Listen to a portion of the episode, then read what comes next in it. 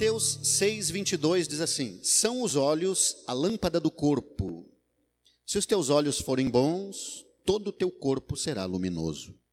Se, porém, os teus olhos forem maus, todo o teu corpo estará em trevas. Portanto, caso a luz que há em ti sejam trevas, que grandes trevas serão. Essa palavra, ela nos fala a respeito da condição que nós temos através do conhecimento, através da direção do Espírito Santo, em vivermos a nossa vida natural aqui nessa terra, mas olhando com os olhos espirituais. E o que eu quero tratar nessa noite com os irmãos é sobre a diferença que há quando nós olhamos com os olhos espirituais, também chamado os olhos da fé, então, há duas formas de nós olharmos as coisas: com o olhar espiritual ou com o olhar natural. Aqui a palavra do Senhor Jesus nos diz que os olhos são a lâmpada do corpo. Se os teus olhos forem bons, todo teu corpo será luminoso. Os olhos bons significa qual olhar nós estamos, com que olhar nós estamos olhando, com que olhos nós estamos olhando para a vida. Qual olhar que nós estamos olhando para o que acontece ao nosso derredor, para a nossa família, para a nossa vida com Cristo, para a nossa vida no dia a dia, nosso trabalho, para as lutas que vêm, há uma diferença. E quando Jesus Cristo vem ao mundo, ele diz que veio principalmente para dar vista aos cegos. E ele não estava falando de doença dos olhos, ele estava falando de visão espiritual. Amém? Então, é importante nós sabermos que há duas formas de nós enxergarmos, porque hoje temos o Espírito de Deus em nós, temos a palavra de Deus, que é lâmpada para os nossos pés e luz para o nosso caminho, e podemos então olhar a vida, olhar para o nosso dia a dia, observarmos com olhos espirituais. E aí nós vamos estar sendo dirigidos pelo Espírito de Deus, pela luz de Deus.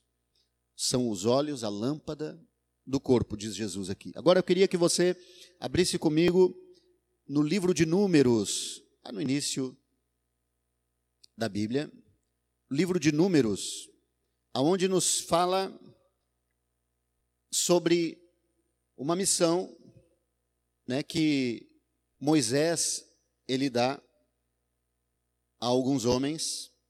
Diz aqui em Números capítulo 13, no versículo 17: Enviou, pois, Moisés a espiar a terra de Canaã, e disse-lhes: Subi ao Neguebe Penetrai nas montanhas, vede a terra que tal é, e o povo que nela habita, se é um povo forte ou fraco, se são poucos ou muitos. Aqui está um relato no livro de Números, o povo de Israel que estava em direção a uma terra chamada Terra Prometida, a um lugar que Deus prometera dar a eles. E Moisés então faz um grupo de pessoas separa um grupo de homens e envia, manda na frente como espias para observarem as cidades, para observarem o povo daquele lugar aonde eles iriam chegar. Moisés manda eles na frente, com muito tempo de antecedência, para que eles fossem ver que terra era essa. Eles estavam caminhando há anos já no deserto para chegarem nesta terra. Então, ele manda esses homens como espiões. No versículo 25, você vai ver que ao cabo de 40 dias, voltaram de espiar a terra, e caminharam e vieram a Moisés e a Arão e a toda a congregação dos filhos de Israel no deserto de Parã, a Cádiz, e deram-lhes conta a eles e a toda a congregação e mostraram-lhe o fruto da terra. Relataram a Moisés e disseram: Fomos à terra que nos enviaste, e verdadeiramente mana leite e mel, este é o fruto dela. O povo, porém, que habita nessa terra é poderoso, e as cidades muito grandes e fortificadas. Também vimos ali os filhos de Anak. Os amalequitas habitam na terra do Negueb, os heteus, os jebuseus, os amorreus habitam na montanha, e os cananeus habitam no pé do mar e pela ribeira do Jordão. Eles trouxeram aqui uma visão do que viram com seus olhos naturais. Eles viram que era uma terra realmente boa. A expressão mana, leite e mel significa uma terra produtiva. Eles viram que era realmente uma terra que dava frutos bons, que tinha uma boa colheita, mas eles também viram e ficaram assustados com o que viram. É um povo muito forte, o povo diz no verso 28 que habita nessa terra é poderoso, as cidades são muito protegidas, muito fortificadas, e ali também estão os filhos de Anak, que era uma tribo de gigantes. Eles estão dando a entender que é praticamente impossível tomar essa terra. E nós vamos ver que sempre uma notícia má, acompanhada de um ponto de vista negativo, ela vai também contagiar os outros. Ela vai se espalhar rapidamente. No verso 32, diz assim: E diante dos filhos de Israel, infamaram a terra que haviam espiado, dizendo: a, tela, a terra pelo meio do qual passamos a espiar é terra que devora os seus moradores. E todo o povo que vimos nela são homens de grande estatura. Também vimos ali gigantes, os filhos de Anak, e éramos aos nossos próprios olhos como gafanhotos, e assim também éramos aos seus olhos. Eles apavoraram aquele povo de Israel. O povo estava já há 40 dias esperando.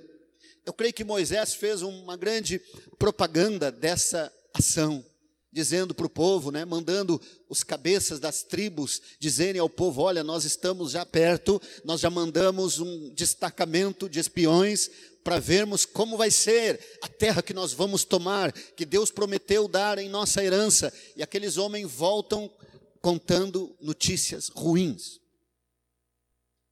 E nós vamos ver também na Escritura que o povo começa a ficar com medo, o povo começa a temer, o povo começa a, inclusive a murmurar, alguns querendo dar volta e voltar para o Egito.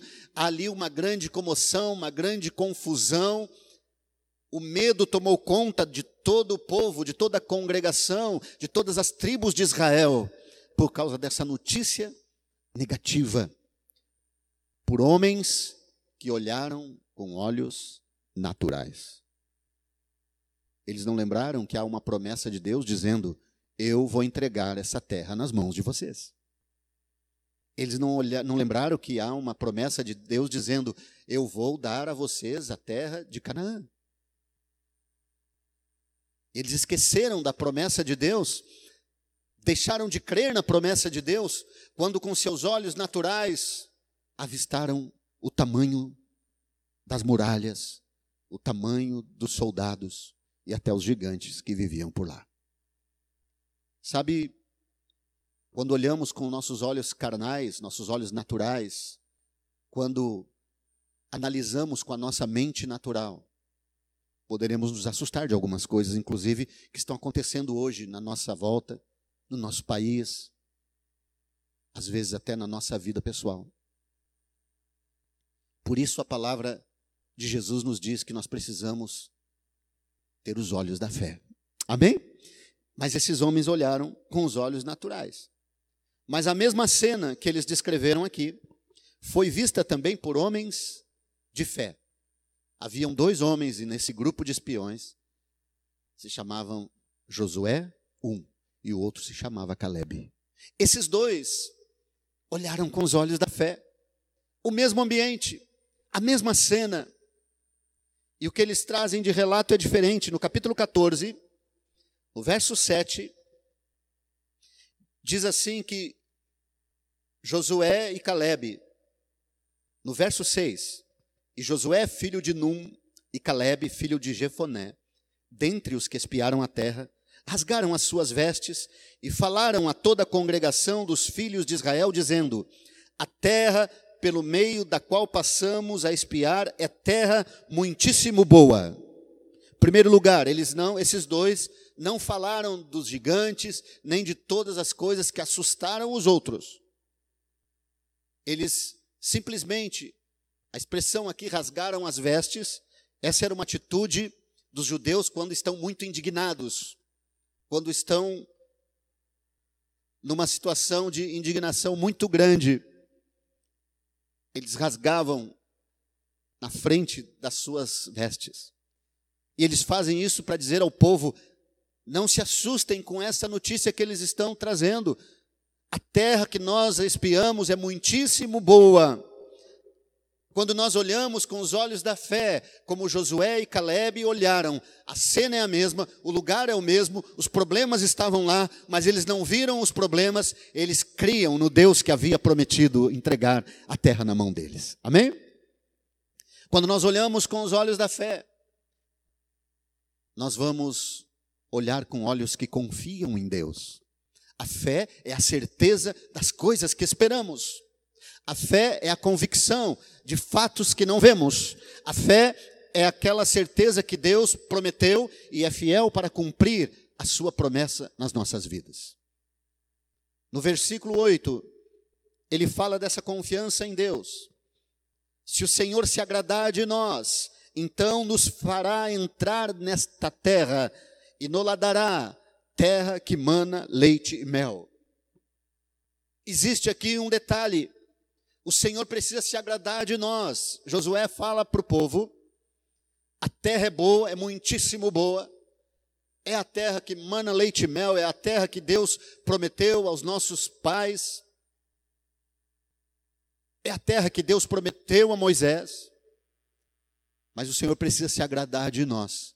Isto é, o que, que ele está dizendo? Nós precisamos ter fé. Porque sem fé é impossível agradar a Deus. É preciso crer, é preciso confiar. José está dizendo: a terra é boa, mas nós precisamos agradar a Deus. Se o Senhor se agradar de nós, então nos fará entrar nesta terra. E também ele fala de comprometimento com Deus. No verso 9 ele diz: Tão somente não sejais rebeldes contra o Senhor. E não temais o povo desta terra, porquanto como pão o podemos devorar. Retirou-se deles o seu amparo. O Senhor é conosco, não temam. Amém? Josué está trazendo uma nova visão agora sobre o que havia sido relatado pelos outros espias. Josué está trazendo agora um relato do que ele viu com os olhos da fé. E quando nós olhamos as situações nas nossas vidas, ainda no dia de hoje, se olharmos com os olhos naturais, nós vamos ver os problemas, nós vamos ver os empecilhos, nós vamos ver os exemplos do passado que já nos levaram a ter problemas, a ter situações difíceis. Nós vamos lembrar, quem sabe, de perdas que tivemos, de investidas erradas, vamos lembrar de falhas. Se nós olharmos para trás, vamos ver que muitas vezes tentamos e não deu certo. Mas os olhos da fé nunca olham para trás, olham firmemente para o Autor e Consumador da fé. Amém? Então nós precisamos olhar como Josué e como Caleb. O cenário é o mesmo, os problemas eram, eram os mesmos, mas eles olharam dizendo: se o Senhor se agradar de nós, se nós nos mantivermos confiantes, se nós não formos rebeldes à palavra do Senhor, Ele vai entregar na nossa mão aquilo que Ele nos prometeu. Nessa noite, o Senhor está falando contigo, meu irmão, minha irmã, está falando conosco. Se nós nos mantivermos crendo, se nos mantivermos em fé, se nos mantivermos obedientes, Ele vai cumprir as Suas promessas na nossa vida. Esse Deus, Ele não mente ele não volta atrás. As suas promessas ele cumpre. Nós só precisamos fazer a nossa parte. Nós precisamos somente cumprir a nossa parte. Nós vamos ver que acabou acontecendo o que Deus havia prometido. A maioria desse povo que não acreditou, que não creu, ficou pelo deserto. Mas a geração nova que veio depois, agora sob comando de Josué, vão entrar. Vão entrando através de Jericó, eles entram em Canaã. Então Deus cumpriu a sua promessa, porque Deus não é homem para que minta, nem filho do homem para que se arrependa. Amém? É interessante nós olharmos que há um comprometimento destes homens com Deus. Há um comprometimento que é passado para a congregação, para o povo. Deus vai cumprir a parte dele, mas nós precisamos sermos fiéis a ele, não podemos ser rebeldes. Nós precisamos estar crendo. E essa palavra é para nós hoje. O Senhor é conosco. E eu digo para você que está passando por alguma luta, você que está olhando só os gigantes, você que está olhando só as barreiras, as muralhas, as dificuldades, começa a olhar com os olhos da fé. O Senhor é conosco. Não tema. Creia nas promessas dele. Creia na palavra dele. Ele vai cumpri-la na tua vida. Ele vai cumprir na tua vida. Amém? Também há outros exemplos na palavra. Eu queria que você fosse comigo ao segundo livro dos Reis, no capítulo 6. Segundo livro de Reis, capítulo 6. Aqui é uma situação em que o rei da Síria ele está indignado. O rei da Síria, ele prepara uma estratégia de guerra contra Israel, e quando ele vai colocar esta estratégia em ação, não dá certo. Ele prepara uma emboscada para o exército de Israel numa determinada estrada onde Israel vai passar. E quando chega no dia, não tem ninguém lá. Ele fica indignado, alguém está entregando a nossa estratégia para Israel. O rei da Síria, adversário de Israel. E ele reúne os seus oficiais e pergunta: como assim? Estava tudo certo. Estava tudo certo para um ataque em determinado lugar, os soldados estariam lá. Quando chegamos lá, não tem mais ninguém. Alguém avisou. E aí um homem dentre os oficiais do rei diz: Rei, meu senhor, o que acontece é que entre o povo de Israel tem um profeta. Tem um homem que fala diretamente com o Deus de Israel. O nome dele é Eliseu. E Deus mostra a ele o que vai acontecer antes que aconteça. E por isso ele tem livrado Israel das nossas emboscadas. Então o rei da Síria fica furioso com Eliseu, com esse profeta, e vai investigar aonde Eliseu está. E Eliseu está numa cidade a alguns quilômetros de Samaria, uma cidade chamada Dotã, e quando ele manda um destacamento do exército para essa cidade, ele diz: prendam Eliseu, tragam ele preso. Mas a palavra vai nos mostrar, 2 Reis 6, 14. Então enviou para lá cavalos, carros e fortes tropas. Chegaram de noite e cercaram a cidade. Olha a situação de Eliseu. Está ele e o secretário dele a Bíblia chama o moço dele, né, que é o ajudante. Estão só os dois na cidade. E o rei manda um exército com tropas, com cavalos, para cercar a cidade. É uma situação que não tem saída. Quando nós olhamos com os olhos naturais, não tem como sair desta emboscada. Um exército contra um homem, contra um velho e o seu ajudante. Verso 15 diz: Tendo se levantado muito cedo, o moço de Eliseu saiu e eis que tropas, cavalos e carros haviam cercado a cidade. Então o moço lhe disse: Ai, meu senhor, o que faremos? Ele respondeu: Não temas, porque mais são os que estão conosco do que os que estão com eles. Amém, irmãos? Mas eles estavam sozinhos. Só os dois. O moço olhou com seus olhos naturais, levantou de manhãzinha, sai à rua e olha as montanhas em volta da cidade. Tem um exército acampado, o exército da Síria. E ele diz: Ai, meu senhor, e agora? Estamos perdidos. Eliseu diz: Não temas, mais são os que estão conosco do que os que estão com ele. Eliseu estava sozinho, ele e o moço. Como assim? Mais são os que estão conosco. Não tem nenhum, nenhum vigia aqui, não tem nenhum segurança aqui conosco. Eles têm um exército. Mas Eliseu estava olhando com os olhos espirituais, com os olhos da fé. Amém? Porque Deus havia prometido a ele que guardaria ele. Então Eliseu ora, diz no verso 17: Orou Eliseu e disse: Senhor, peço-te que abra os olhos do moço para que ele veja. O Senhor abriu os olhos do moço e ele viu que o monte estava cheio de cavalos e carros de fogo em redor de Eliseu. Amém, irmãos? Deus deu a revelação da fé. Aquele moço, quando ele olha o lugar onde Eliseu estava, ele vê um exército de anjos, carros de fogo, um exército, uma visão espiritual. Não havia nada ali físico, era espiritual. É uma visão. Deus mostrou a ele aquilo que Eliseu sabia que existia, a proteção de Deus. Amém?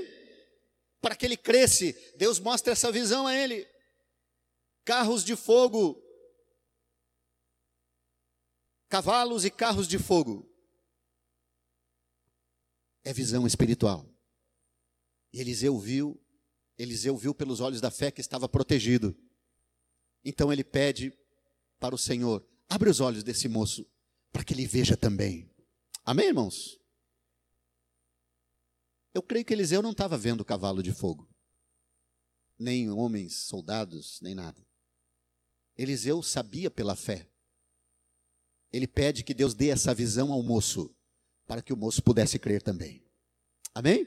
Então, um dos segredos para nós podermos ver pelos olhos da fé é quando nós estamos em comunhão com Deus, quando nós oramos, quando nós estamos ligados a Deus. Também vamos poder ver as situações com os olhos espirituais.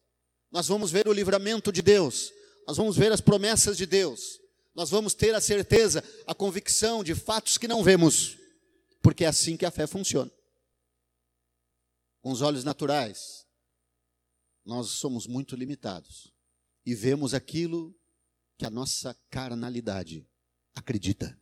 Com os olhos da fé, nós vimos aquilo que está no nosso espírito, a palavra de Deus. Amém, irmãos? É importante nós entendermos. Esses dias eu ministrei aqui sobre Jesus Cristo na cruz, Jesus Cristo crucificado. E do lado esquerdo dele havia um ladrão também crucificado. E o ladrão, com seus olhos naturais, olha e diz para Jesus: Puxa vida, se tu fosse mesmo poderoso, tu descia dessa cruz, tirava nós dessa situação. Estamos tudo perdido agora, pregado aqui nessa cruz. Por que, que tu não nos tira daqui se tu é mesmo o filho de Deus, né? Aquele homem olhando com os olhos naturais. Não precisa abrir, mas está em Lucas capítulo 23. Agora tem um homem do lado direito que crê, que tem fé, que olha com os olhos espirituais para Jesus e diz: Senhor, hoje mesmo eu entrego a minha vida a Ti. Ele diz: Senhor, lembra-te de mim quando vieres no Teu reino. Aquele homem da direita olhou para Jesus não com os olhos naturais. Quem olhasse para Jesus com os olhos naturais, vê aquela figura ali, todo arrebentado, todo machucado, sangrando, pendurado na cruz. Que, que esse coitado vai poder fazer por mim? Nada, né? Mas aquele homem olhou com os olhos espirituais e diz: Senhor, te lembra de mim quando chegares no teu reino. Há duas maneiras de nós vermos a vida, olharmos para as situações. E até de olharmos para Jesus, ainda hoje, há pessoas que olham para um Jesus crucificado.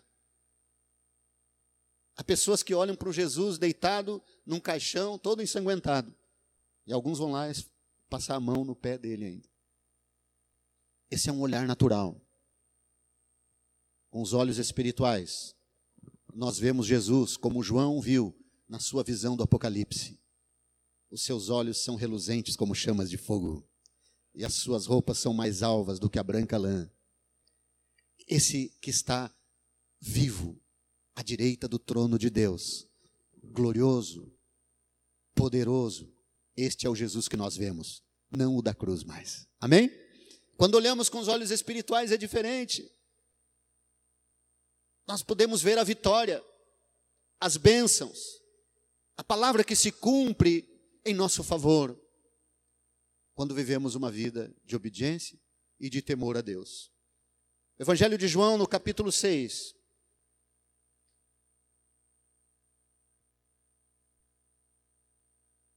Palavra nos fala que os discípulos perguntaram para Jesus no verso 28, João 6, 28.